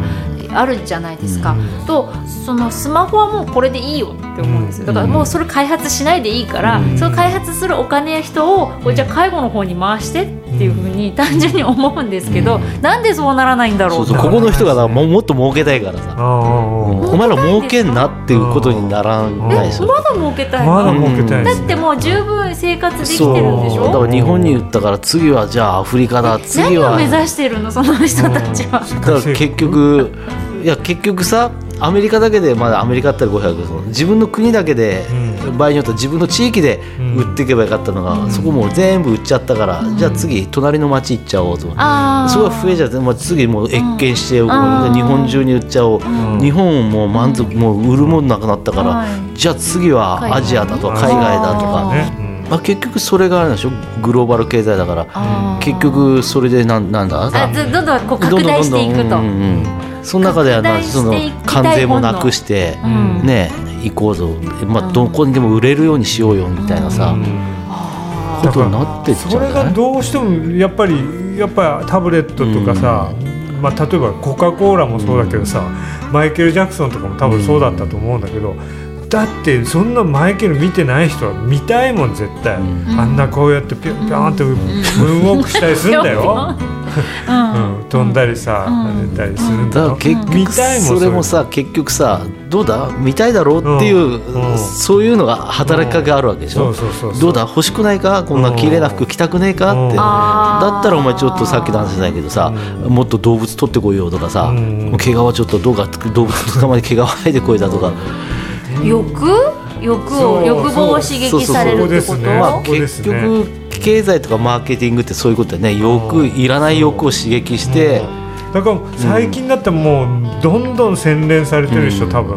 そのその当時昔はねそのポスターとかぐらいだったのがもう動画でもこういう刺激的な音、絵とかあだからさメタバースだってさーはい。別にいらないじゃん。うん。さ、うんだけどそういうのを見せてこんな素晴らしいのがあってそこに行くとこんな世界が広がってっつってさ、なるとねやっぱりそれを欲しがる人たちが出てきて。全然興味ないけど。ないでしょ？だけどやっぱりそういう人たちをこうどんどん煽っていくからさ。ああ煽られちゃうもんなんだ。そうなんだよね。うん。だから昔日本人四つ足の動物食べなかったでしょ？あ魚とか、はいはいはでもやっぱり肉の魅力ってさ、うん。肉食べたくなる時あるでしょ、ならない必要さはちょっと置いとくとしてもやっぱり。なるけど、うん。まあ、肉とかあと甘いものとかねね。砂糖だとかね。だってあれはやっぱりその人間の欲望でも食欲ったら結構ね,、いそうですね。ね。そういうのに刺激する、されるからね、まあだから再現ない。まあだから樽を知るどころかね。樽を知る。もうずっと、まあ再現ないその本当にねまとめてみましょうか。もちろんこれうまそれ多岐にくどうやって編集するのっていう話でしょもうすごい多岐にわたってるかわそうなんらですよ。これはもうやばかったですね。まあただあのえっとまあこれあの本当にえっと無料でインターネットでダウンロードして読めるので、まあまあパッと読めます何年ので。前かの話だけどもまあ現状を知るっていうあれではね。そうですね。何年前か2017年平成29年のレポートですけれども、まあ、まあ今でも全然まだまだ通用するというか、ねあの納得できるうなずけるところが大きいので、まあ、こういうのをちょっと読んでみてもらってなんかああーじゃあどうなんだろうなっていうな。もう完全に昭和の頃のは崩壊してますよってことそうですね。それはもう間違いないですね。だからといってこう出口がそう、うん。じゃあどうしたらいいのかっていうのは。全然提唱されてないそうっていうね。できないですよそれはもうもやもやもやの中ですが。がね、うん。現実を知るけども、出口が見えない、そうですね。ね。うんはい。ということでそれぞれの出口を探していこうという、はい。ことで、は、はい。いあのよかったらあ読んでみてください。ははい。い、はい。長くなりましたが、はい。読んだらいいのにのコーナーでした。ははい。い、ありがとうございました。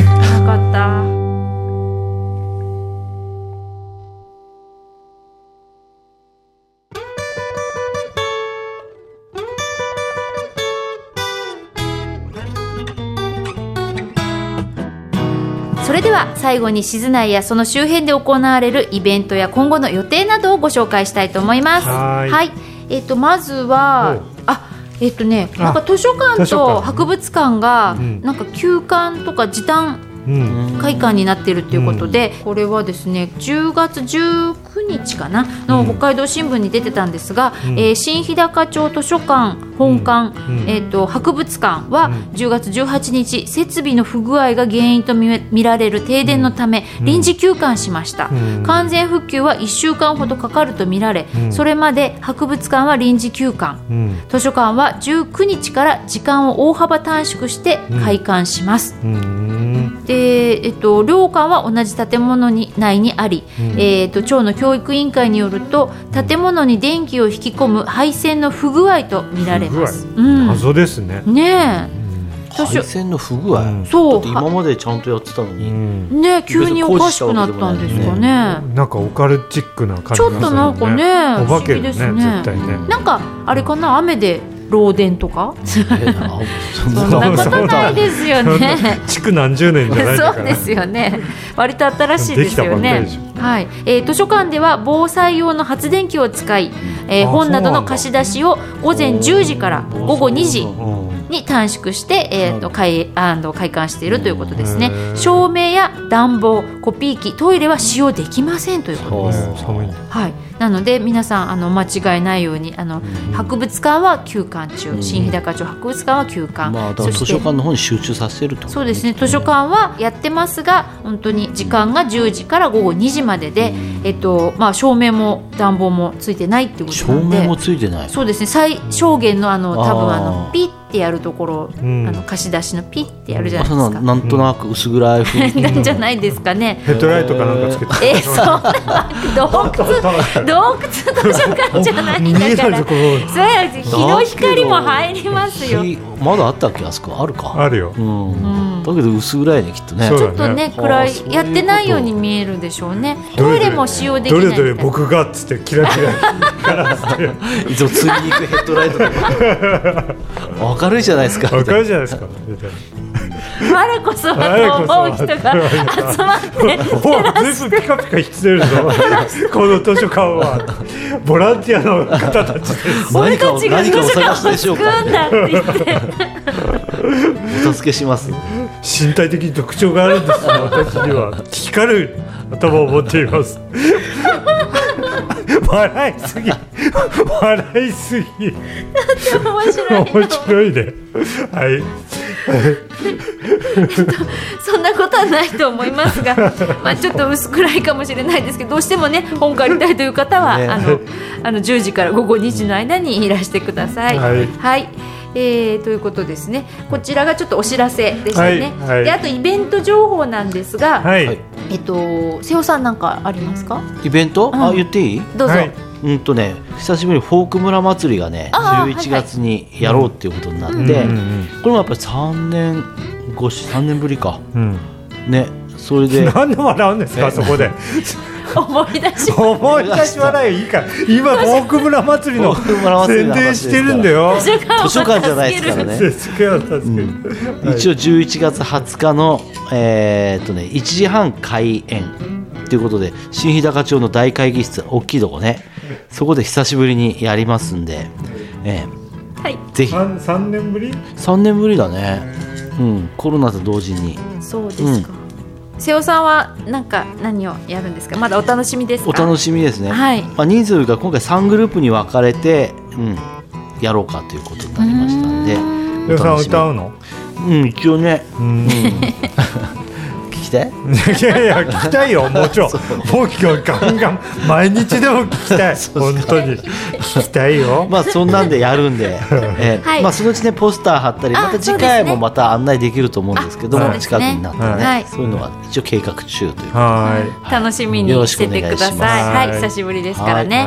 はい。はい。あとじゃあ私からですねお、え新日高町というか日高で行われるイベントではないんですが、えっと来月11月の5日と6日にあの東京の方で移住のイベントがあります。で、えっともしこのラジオをあのお聞きになっている方で東京近郊にお住まいの方はぜひいらしてください。まずですね、11月の5日土曜日なんですが、北海道日高移住カフェ in 東京うん。ということで、えっと場所は大手町の、えっと、サンサンラボフューチャーっていうねエネオスビルという、まあ、ビルの本当にお堀あの皇居のお堀のすぐ近くにあるん。ビルの1階でやります。ん。でこれは、えっとまあ、日高振興局とそれから新日高町と浦河町と様似町との、まあ、移住の担当者がうん。集まって、でさらに、えっと、オンラインで日高七町つないでですね、え内容は北海道日高地域の紹介、うん。そして日高ビンゴうんあとその後交流会などもあるのでちょっとあの特産品とかあのそういったものも持っていきますので。えー、と各庁の担当者と交流していただいて、まあ、移住とか観光とかいろんな情報をあの収集していただければと思っております。はい。はい。があお私ももちろん行きます。あのこれはあの、はい出張で行きますので、はい、東京まで行きます。はい、これは3年ぶりなんですよ、結局。あのにややってたね。そう毎年1回行ってたんですが2年間ちょっとあの行けなかったので、うん3年東ぶりに。京にお住まいの方は市川さんに会えるチャンス。そうですよ、うん。うん。はい市川さんのファンの方。ファンがいればですねぜひ会い。に来てください。ぜひ会いに来てください、うんはい。もうあのレディオシズナー聞いてますよって言ってくだされば、うんいいですね。はい。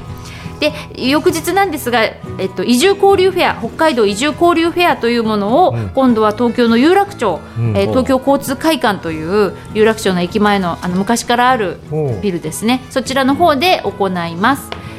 で、えっと、こちらはあの北海道の80以上の市町村とか、まあ、団体さんが出展するあのおそらく道内最大規模の移住相談会になっています、うん。新日高町もブースを出してあの皆様お待ちしております、これはので市川さん行かない？いますよ。もちろん。あいるもちろん。はい。私もおります。あなるほど。ねそうです。ああ5日6日はお仕事で東京に行ってますので。なるほど。そうなんです。はい。そこの市川さんに会えると。はい、はい、ぜひお越しいただければとこの時はどこに泊思います。まるんですか？あ、東京に泊まりますよ。東京のホテルに、はい、泊まります。はあい。のいいホテル？いや、行くないですよなんで、そんないいとこ泊まらないですよ。普通のビジネスホテル。はい。はい。なので、はいあの、近くの方はぜひいらしてください。はいはい。えっと、あとですね、もう一個ごめんなさい。地元ネタで、えっと、これ。贅沢ブリグルメ。うん。グルメ、うん、これあのー「じゃらん」ってあの雑誌がありますよね、北海道じゃらんにあちょうど掲載されててうん。あこれいいなと思ってちょっとコピーしてみたんですけどはい。あのーまあね最近北海道ででこの辺りでブリが取れてるっていうことで、ね。ところがですね皆さんブリをあまり食べてないかったので、あの道民の方々はなんかブリの価値がよくわからない、あの美味しいかどうかもよくわからない、どうやって料理していいかわかんないっていうような、うん。そういう感じなんですよ実は。うん。これさ北海道でブリってどれぐらい取れてるか知ってる？知らない。日本一なんだって。え？ああ今？うんへーランキングそうなんだ。びっくりだよね。だからそんだけ取れてるからさ、はいはい。はいはいねやっぱりこう流行らせないとさそうそう。食ったことないじゃん、うん。そう、ねもったいないですよ。本州に送り返してるんでしょきっとね。まあ、そういうのもあるかもね。そうでしょうね、だって食い方知らない民族にねね。食わしたってうん。ねありがたみないしね。そうなんですそうそうそう。だって本州の方だと本当養殖ブリが本当メインで、うん。なんかまあ前回もこの話した気がするんですが。ね。だって北海道ブリさ連れて出してんだねなんて言ったけ？ど、うん。漁獲力日本日本にしたって言ったらさ なんですすねごいよね。そう。それでこの贅沢まあこれはあのまあ、ね、道内でまあブリをブランディングしましょうというね、うん。美味しく食べて美味しさをもうあの分かっていただきましょうということで、えっと新日高町のホテルローレルさん、うん。それからえっと寿司居酒屋キリンさん、うん。そして美食の館天正さん、うん。この3店舗でえっとブリのうんとまあコースというかブリのセットですね、うん。あのブリしゃぶですとか、うん。あとまあこういう天ぷら唐揚げですとか、うん。それからまあ丼ですとか、うん。まあ、お寿司ですとか、うん。そういったものをまあ贅沢にブリのあの品々を出して。でこの間さ、うん。ちょっと話変わるようで変わらないんだけど。変わるようで変わらない。けど、はいあの釧路用事あって行ったんだ釧路行ったんだね。でその時、食事しに居酒屋行ったっけ、うん。あのエゾハモっていうのがあってさ、エゾハモってなんだ？って、ハモってどこでも取れるんじゃないとかって、ん。エゾハモって種類があるのかね？とかって話したんだうん。けど、ね、これもだから言ってみればエゾブリ、ああまあっていうことでね。そうですね。言い方にすればさ。なるほどね。ねエゾブリってあなんですそのエね、ゾハモっていうのはただのハモなうんん、だ食ったらハモだったよ。でも北海道でエゾ取れるから。ハモってだから観光、まあ、釧路だからさ、観光客そこでエゾハモって言われるとさ、ん。あれなんだこのハモうん。ってエゾハモって聞いたことないねって、へー。うちら北海道の人間もさ、うん。うん、だからまあ言ってみればそれはもう蝦夷ぶりだよね。うんうん。うん。そうですね、はい、あのこの新日高町では三石ぶりとか、うん。春立ぶりといって、うん。ブランドになっているそうです、あそうなんだ、はい。北海道中連れてんならね。蝦夷ぶりの方がなんかアピールそうですね。ありそうな気するけどね、うん。本州に対してもうね、ん。わかんない。これそれぞれ、えっと各店舗今回は、えー特別に1800円でうん提供してるらしいです。おー。10月31日までの限定メニューということで、うん。10月31日？はい。あだからもうもう今月いっぱいなんです。だから急いでいかないと終わってしまうんですが私これいただいてきました。あそうなんですか、はい、美味しかったです。そしてすごいボリュームです。どうなの？やっぱりこう本州のブリと比べて。あ違います。あ違うの？あのてか本州で食べてきたのってほとんど洋食だったのでなんかもっと身があの柔らかいんですよね、うん。ね。油っこいそう、うん。でもあのこちらで買うのはだいたい天然なので、うん結構あのプリッとしてるんですよ、身が。向こうでやっぱ天然たら高級なの？買えないです。あそう。買えないです。めったに買えないと思います。はい、うん。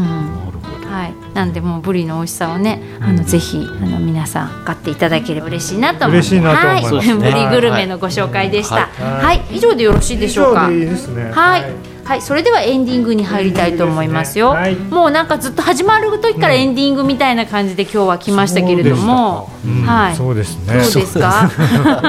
なんか今回はなんちゅうのかな？ネタが少ないからキュッと収まるかなと思った。ら喋ったね。うんそうですね。全53分長かったけど何なのこの人たちっていう。もうずっと喋りたいんじゃない？24時間。耐久で喋る？みたいな。話は飛びまくるし広がるしねそうね。以上レディオシズナイ第54号いかがでしたでしょうか？瀬尾さんそういえばそのブリの話じゃなく、うん。鮭の話はどうなの？なんか鮭？ブリは今、ん。今ブリが取れない。今年はなんか鮭が5割増しぐらいでうん取れてる。5割まし。て去年がもう異常に釣れなかったからね当然。年に比べてか、うんってことだと思うんだけどね。あそうか。うん。だけどまあそれなりに今年は釣れてるみたいですよ。瀬尾さんは？なかなか天候が合わない。水曜日もやろうと思って水曜日2週ぐらい続けてうん。天気悪いしあー。2カップはね先週ぐらいから全然釣れなくなって。あそうなの？そしたらね現金なもんでねうん。浜行ったら誰もいないの。あそうなの？昨日久しぶりにやったんだけどもうねいないいないらしいってなって前の日ってもいないからうん。パラパラしかいないからうん。もう朝起きあの暗いうちから行ったりそうん。の車中泊やめてやめて、うん薄く明るくなった5時ぐらいに行ったら誰もいなかった。うん。うん。それで？俺一人でこう立てて。こう立てて、うん。釣れた？全然釣れなかっあそうなんだ、た 何も釣れない隣に入ったおじさんがうん。カジカ釣ってたわ。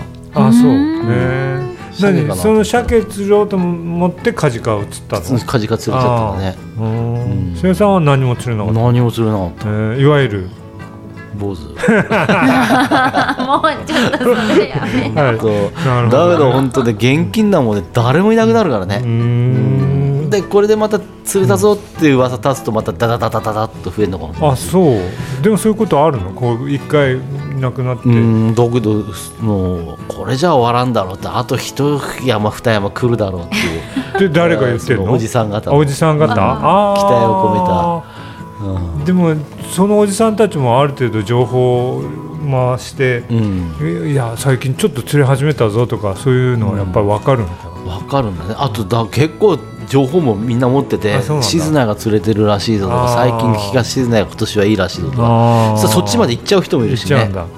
瀬尾さんもなんかこう鮭さどっか店で買ってきてさ「いやおじさん釣れたよ」それ釣ってねいやうん。今日これこんだけ釣れたんだあとおーおー10匹釣っちゃったよあいつたくさん釣ったみたいです、うん。ちょっと行ってみるか。そうドワドワドワっとまた泊まり。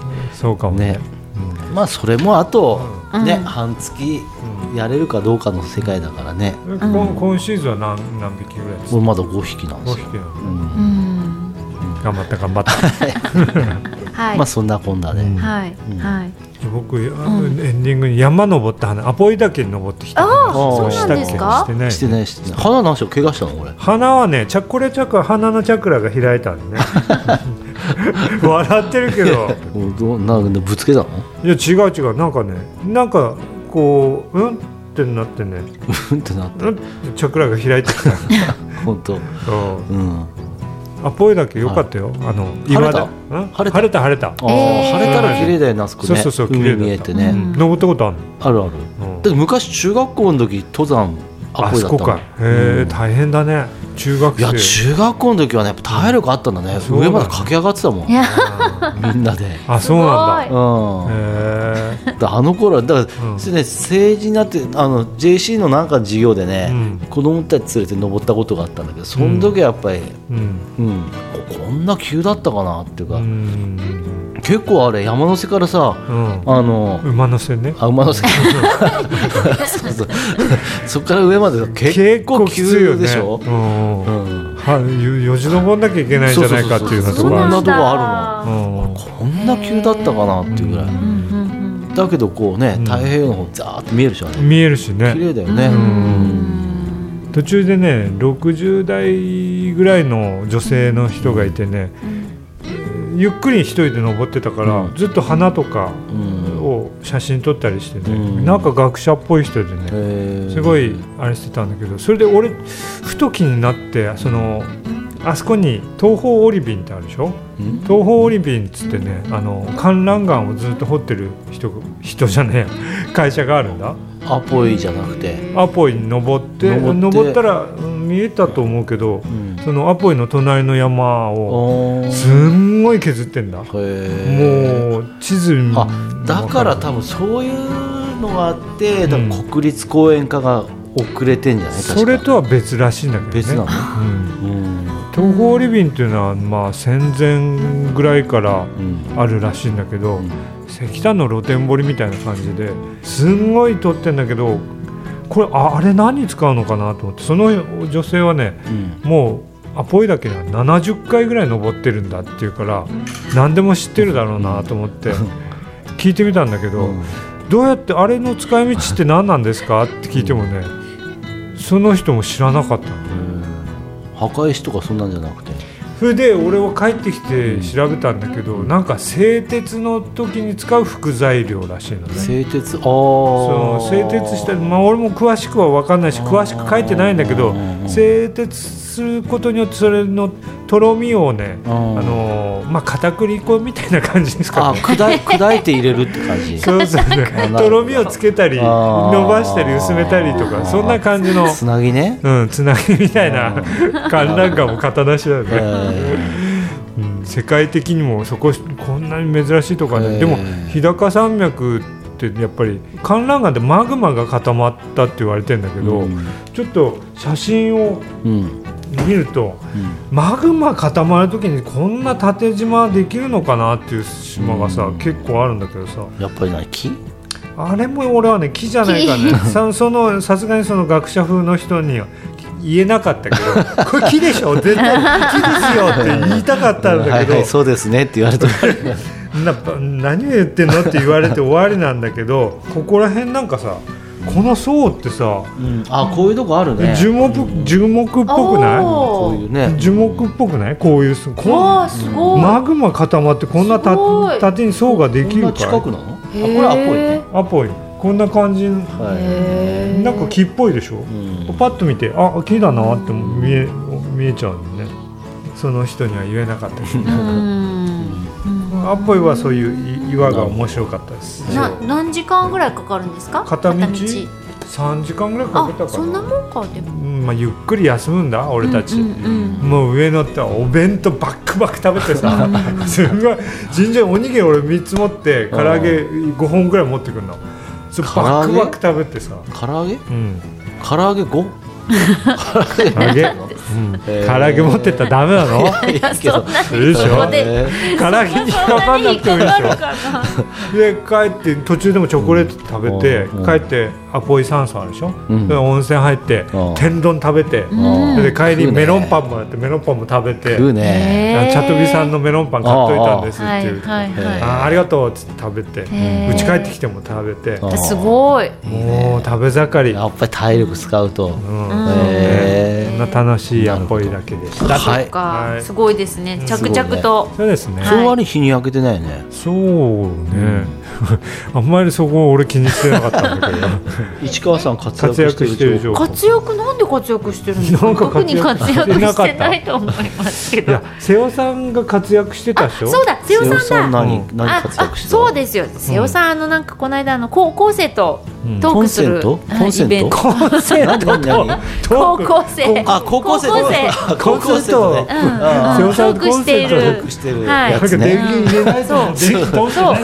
あれあれはどうでした？あれは、いやだけどね。いやだけどね。いやどうどうですか？言っていいのかな？いいよ。前回の方が話しやすかったねああそうなんだ。今回すごくね、うん。あの前回高校生が割としっかりしてたからっていうんで、うん。あんまりこう質問をこう前はいろんな話に詰まったらこんだけ質問あーしてねっていうテーマをこう、うん。あれして今回はなんかその割としっかりしてるからもうざっくりであんまりこう決めませんみたいな感じだったけど、うん。そうなると意外とね、うん。なんで高校生も質問してこないから、どうしてもこっちからこうあ喋って喋って。だからなんわか一方的な話になっちゃうなみたいなあ感じでで今年初めて参加した人は「いや面白かったですね」って言うんだけど去年参加した人方は逆に「いやなんかすんごいやりにくかったね」っていう。だあー。からアンケートに書いたっていう人方もいた、うんな。んか、うんなんか去年と違ってなんかもう、うん。うん、ちょっと話が進みに一くかった、方通行だあーそっただうんなんだ。だけどねあの最初のテーブルのところは、みんな進路決まってんだよね。高校2年生だよ。うんうん、あなた何やりたいの?」って言ったら「うんいやーこ悩んでるんですよ」じゃなくて「いやこれに行きたいですこれに行きたいですこれ。えそんなこと考えてんの?」って言ったらやっぱり今もう中学生ぐらいからそういう振りもあったりだとか、うん。でも高校1年生になったらもうそこからもう進路はどうしますかっていうのがずっとなるんだって。だからねえ自分たちの頃なんてさ高校の時なんて何になりたいなんて。まあねねそれもしかしたら俺と瀬尾さんだけかもしれないけど。だけなの、うん。うん。いやそんなことない。誰も私も全然決めてなかったし、ねねえ、うん。その決めたくなかったみまあ決まるだろうみたいなさ、今の子方はやっぱりねう、ん。うん。まあ、そういう教育なんだろうね。そうそういう教早くから目標を持てよっていう、ううんんだからねその時言ったのは、まあ、それがね変わったからってそれ挫折じゃないからねって話でうん。もう変わったっていいし別にねうん。どうなったっていいんだからってね、あんまりガチッと決めちゃうとね、うん。やっぱりねそこから外れた時にさ、うん。ね潰しきかなかったりね、本当そう。多分そういう高校生の頃指導されるのってやっぱりその昭和のすごろくじゃないけど、うん。こういう風になったらこういう職業につけてこのぐらい収入が得られてっていう風になってるけどやっぱり俺のなんかもう全く役に立たないことばっかりやってんだけどうん。結局今誰かの今何かの役には。うん、いや最終的に自分に返ってはきてると思ってるね、そのいらんことばっかりやってたけどそれが自分に返ってはきてはいると思うよ、うん。うん。この間さ釧路行ったじゃない、うん。その時にねちょっと探してるカレー屋さんがあってそこ行ったんだよね、うん。あの一軒家カレーコミンっていう、うん。本当に街中の街中の住宅地の一軒家、古い一軒家を改装してカレー屋さんなんだけど、そういうのなんて言ったかってそれ新平中町の出身で、ん。ご両親がうちのお客さんで、それでカレー屋さんやってんだって聞いたから、おお行ってみたいなと思ってたまたま釧路一軒あったから、どう一緒に行った人もうん。頼んでちょっと行こうって言って、でその人の経歴とか見ると高校かなんかからどっかが出たんだけど、うん。その後まあ当然学校卒業した後、うん。えっとなんか勤めてその後いろんな色転々としてるのさ、うん。で自分であの飲食店やってたこともあったし、そんな中で今度釧路に移住してカレーを始めたんだけど、うん。なんかそういうの聞くとさあなんかいい生き方だなって思っちゃうね。こう、うんあなんかいろんな経験してここんに落ち着いたっていうのもなんか面白そうだなって思う、だからやっぱりね一つのとこにずっと勤め上げるのもそれはそれで尊いけども、うん。なんかそういうね、うん。転々としてる生き方もなんかうん。楽しそうでいいなっていうか、うん。それでねどどうにもならないんじゃあれだけどちゃんとカレー屋さんになってるしさ、うんかなかいいなって、まあ、マスターもそんなのかい、ね。うんちゃんとしてないけどね。してないけど。まあ、だけどねいろんなことやっていく人生っていうのもまあうん。悪くないような気もうん。すするけどね、でもその高校生たちにさ進路決めろっつって、うん。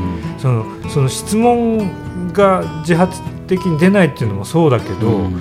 なんか結局先生に言われてるから決めさせられてるような気がしてしょうがないよね。そうだね。だから決めなきゃいけないっていうところに追い込まれていくんだとね。からそれで言われたら困るから私はこうこうこういう進路です、うんっていうふうに決まってるんだろうね。なんかそのでさっきのその冒頭で言ったおてつ旅の話に戻るんですが、うん。やっぱその経験したいいろんなことやってみたいっていう若者がうん。最近本当に多いんですよ、はあ。私のところにもそういう相談が来るんですよ。だからこう移住体験してなんかこう何かやってみたい何やってみたいのわからない。でも とにかく何かいろんなことをやってみたい。やったことないことをやってみたい。ん例えば農業あ農業もやってみたい。漁業もやってみたい。あ牧場でも働いてみたい。何何かやでもやってみったいんです。りたいことが分かんないけどここにはそう。来ちゃうんだ。来て何かだから自分の知らない体験をしたいっていう人がすごく多いんですよそういう相談がで若い人はもう比較的そうなんですよ。うんだからこちらとしては何がやりたいのってこれやりたいんですじゃあこここへ行ったらってこの人に会ったらって言えるんだけど、うん。ないから、うん。ある程度も用意しとかないとなんないんですよ。なんか持ちネタを。うん。でまあ、まだ用意が、まあ、不十分なんですけど、でもそういう子がすごく多くてだからそういう子にとってそのおてつ旅ってすごくよくいいんだろうなと思ってこうサイト開けると例えばあの旅館の中井さんのお手伝いをしてくださいとか、何か、えーとじゃあトマトの収穫してくださいとか、なんかいろいろこうお祭りのお手伝いしてくださいとか、いっぱいこう、えー住宅リフォームを手伝ってくださいとか書いてあって、でこう行けそう自分の予定でここが空いてるから行けそうだなあこの場所なら行けそうだな、でっていうところで決めて、だからそのやることは何でも多分いい、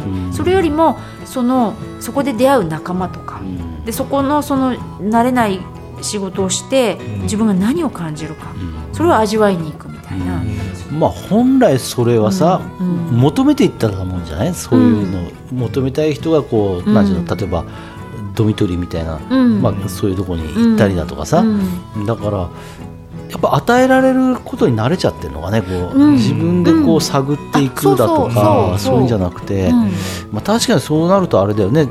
今子供少ないからとかで結局あれ社会教育でもさ、いろんなプログラム用意してるじゃない、はい。例えば休日にさ、はい。い、ろんな体験、うん授業としてはいはいさなんだか体験なんだか体験、はいいやキャンプだよとか遠足だよとかさ、うん。っていうことはあれだもんね。与えられたものを体験することは慣れてるけど自分でやりたいことだとか好きなことを見つけるっていうことにはつながっていかないまだねそこまで行ってなくて多分、わたまあ、これは私の個人的な感想ですけど、やっぱりあまり結構大事に育てられている子が多いから、やっぱ経験の数が少ないのかなと思って、その小さい小学校とか、そのぐらいのもう小さい頃からの経験値が多分ちょっとひ圧倒的に低いのかなと思ってでそれを一生懸命多分取り返そうとしてる。いろんな経験したいって。昔の自分たちの頃から見たらさ、ん。あのやっぱり教育委員会だとかさ、ん。そういうとこが提供する、ん。あのなんちゅうの、うん。夏休みとかでもさ、はい。い、ろんなことってやるじゃん授業としてさ。サマーキャンプとかいろいろうん。うんそれは昔よりもさすごく充実してると思うんだけど、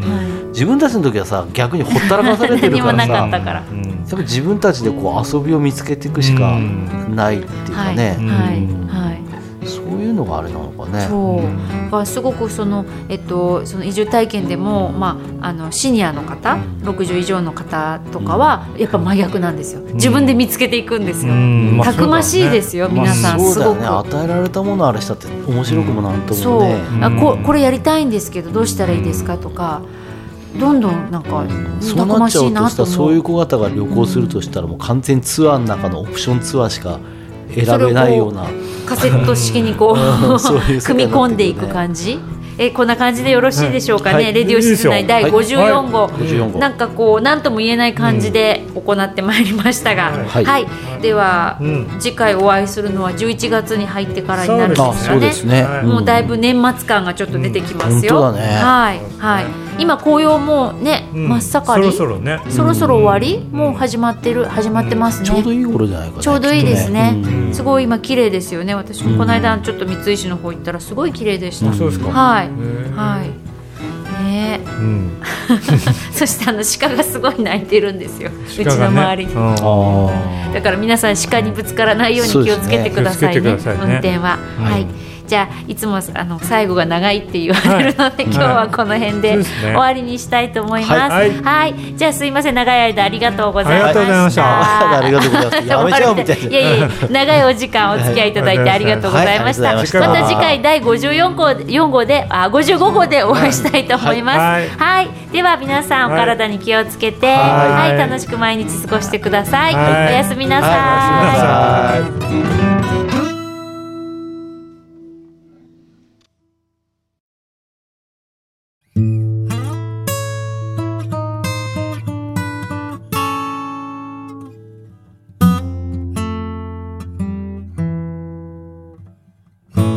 静内